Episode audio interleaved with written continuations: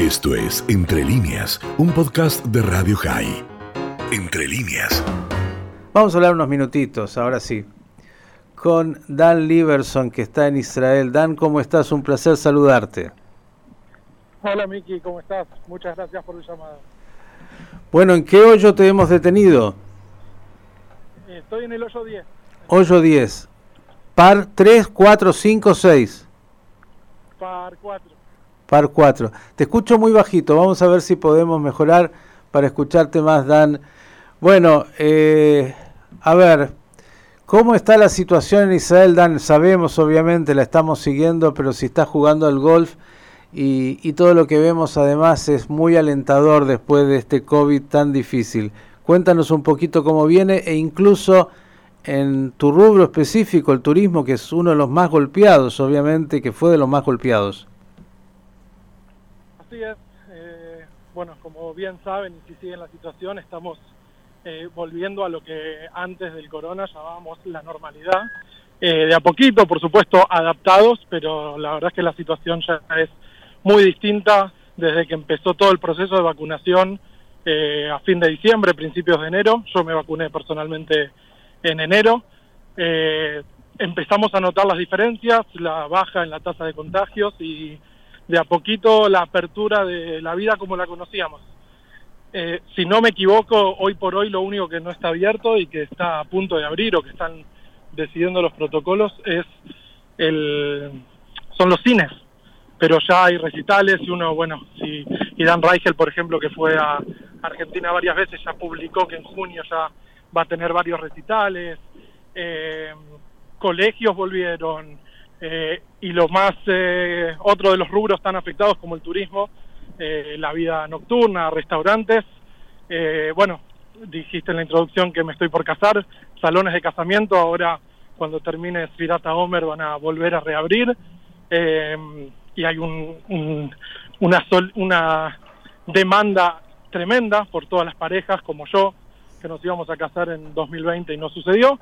Y por supuesto creo, si no me equivoco, no porque pertenezco a este rubro, pero creo que sin, sin dudas el, uno de los rubros más golpeados fue el turismo. Israel, eh, antes de entrar al cierre total el 12 de marzo del 2020, el 4 de marzo ya había decidido cerrar las fronteras eh, y hasta el día de hoy siguen cerradas y hay un, una decisión de reabrirlas en, hacia fines de mayo con, por supuesto, algunas condiciones como estar vacunado, eh, tener test negativos, con lo cual no es que va a estar abierto a cualquier persona que se compre un pasaje y quiera venir.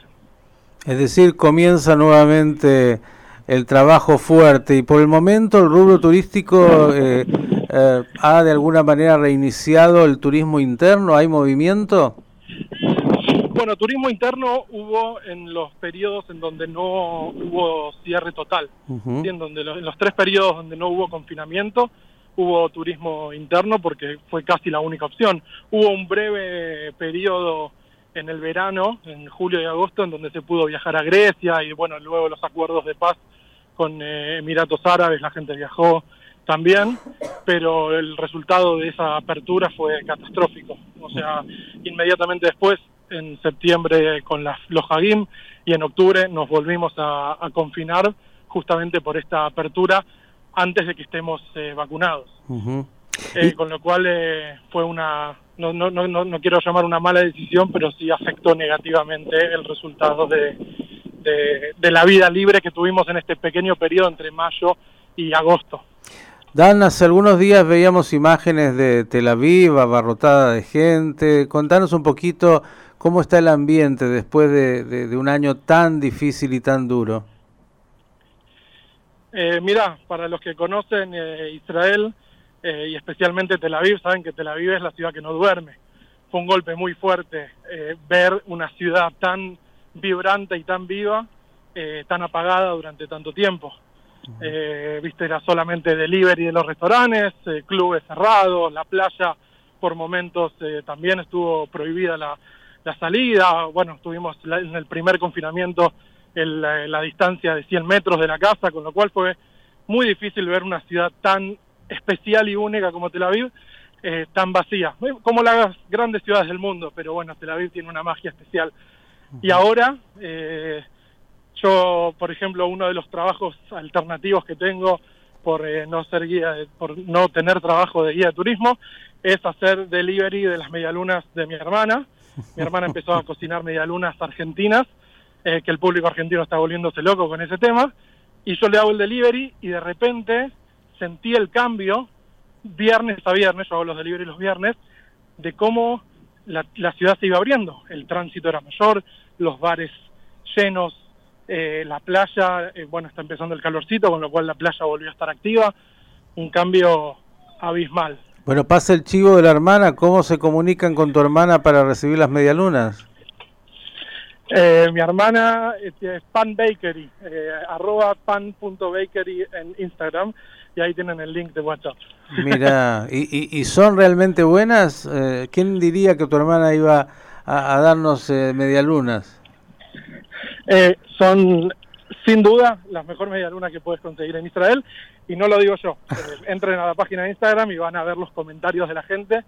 Eh, especialmente bueno, algunos comentarios que dicen hace 20 años que vivo acá y nunca probé algo así. Así que no es una, no es una opinión de hermano, es una opinión de los clientes que bueno, el que quiera entrar al Instagram van a ver ahí las, las devoluciones que tiene. No es de hermano, pero, pero sí. sí. de alguien que sabe degustar muy bien. Yo sé que tienes un paladar siempre muy... Ah, por, por, por supuesto, paladar eh, a gusto. Dan, ¿cuántos años en Israel?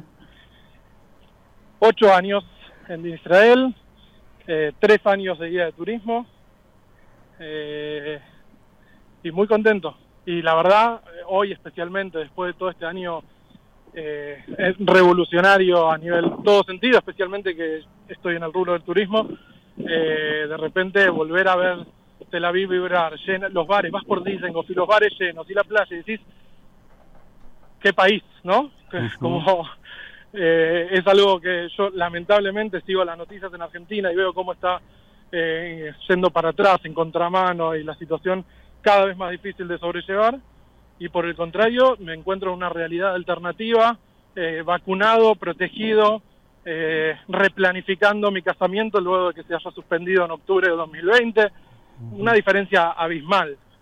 Y, y bueno, esperando y, que también sea así en el resto del mundo y no solamente acá. Y en estos ocho años habrás visto también eh, los cambios de Israel, ¿no? Es como que año a año cambia y cambia y cambia permanentemente. Mira, eh, me hiciste acordar a un chiste de Moldavsky que siempre cuenta en su stand-up, que alguien vuelve de Israel y le dicen, no, tenés que volver, no sabes los cambios, no, pero volví la semana pasada, no, tenés que volver, Israel está totalmente cambiada. Y la verdad es que sí, eh, yo soy guía de turismo, con lo cual me recorro el país todo el tiempo. Mm. Eh, podemos ver eh, las rutas, cómo van evolucionando, los caminos, eh, los edificios. El otro día tuve un, un tour de un grupo eh, que está acá para voluntarizarse en el ejército de Israel y fui al Museo Rabin. No sé si alguien fue al Museo Rabin, pero en el Museo Rabin hay una vista de Tel Aviv impresionante. Inclusive se ve hasta Ramat Gan, Bnei Brak, se ve hasta Petah Tikva, una vista hermosa. Uh -huh. Y me puse a contar. De, parado en un solo punto tenía más de 45 grúas enfrente mío.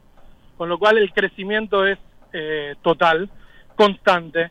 Eh, Jerusalén está... Para el que no, para, hay personas que vienen muy seguidas a Israel, ¿no es cierto? Por ejemplo, vos, Miki, me imagino, eh, van a volver a Israel. Y yo, bueno, mucho tiempo no estuve en, Israel, en Jerusalén, y el otro día fui eh, a un asado con amigos pre-Yom eh, y la entrada es distinta, las rutas cambiaron, hicieron un camino alternativo, hicieron un camino rápido, el tren nuevo, es una evolución eh, constante. Mm. Y eso en la mitad de la pandemia. Bueno, Dante, vamos a primero agradecer por estos minutos, por haber interrumpido eh, este recorrido de, de, de, golf. ¿Cómo se dice? Porque no es partido de golf cuando uno juega. Eh, sí, es salir a la cancha. Eso. Salir a la cancha, es, jugar. Esta salida a la cancha que veo que es casi una habitualidad en tus eh, eh, en, en, estos días de. Bueno, el golf, el golf es un tema porque obviamente la, el, el, pidieron todo el tiempo al Ministerio de Salud. Mirá, es un deporte que estamos todos alejados, al aire libre. Nunca no, no es un eh, cerrado. Uh -huh. Y sin embargo, únicamente en los periodos de confinamiento no se pudo jugar. Hubieron periodos de, de, de, no cierre total en donde se reabrió. Con lo cual en el 2020 si hay algo que hice fue jugar al golf porque trabajo poco. Bien, y, entonces la genética también de la familia y de tu padre llegó a través del golf.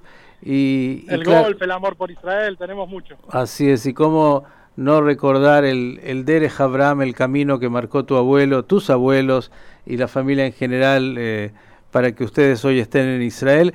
Acá siempre recordamos esa primera nota que hiciste, espero que haya sido el primer medio periodístico cuando eras chiquito, pasaste por estos micrófonos y hoy ya en las vísperas de tu casamiento, todo un hombre desarrollando tu vida ahí en Israel. Me acuerdo, tengo, tengo ese cassette de la primera vez que estuve, que leí con mucho nervio la nota, la vela que le hice eh, a mi abuelo en mi bar mitzvah. Mm. Eh, lo tengo en cassette y está en Argentina, pero bueno, ahora que mis papás van a venir para mi casamiento, le voy a pedir que lo traigan. Voy a tener que conseguir un reproductor de cassette, no sé dónde. Eh, y voy a escucharme recordando esa nota de la infancia. Sí, cómo no recordar eh, las fiestas de, bar mitzvah de la familia y, y además todo lo compartido. Dan, simplemente queríamos que nos ilustraras un poquito el momento que están ahí viviendo en Israel. Lo seguimos de acá con mucha alegría viendo cómo regresan a la normalidad. Te dejamos libre para que continúes el próximo hoyo. Eh, por favor, apuntar bien, ¿eh? Dale. Muchas gracias, Miki. Muchas gracias por la comunicación. Estoy acá a disposición de, lo que necesitan. Eh, la comunidad judía argentina, Radio High. Eh, y bueno, ojalá que también Argentina mejore, que encuentren el camino, que puedan volver a, a esta vida con eh, normal, como no sé si es el adjetivo correcto, pero como la conocíamos.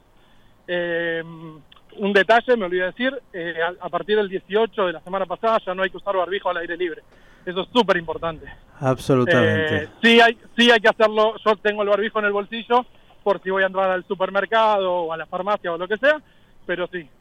así que bueno, esta normalidad los, los espera, espero que tengamos la oportunidad de recibirlos a los que necesitan y bueno, como saben, soy guía de turismo, así que estoy esperándolos con los brazos abiertos a todos.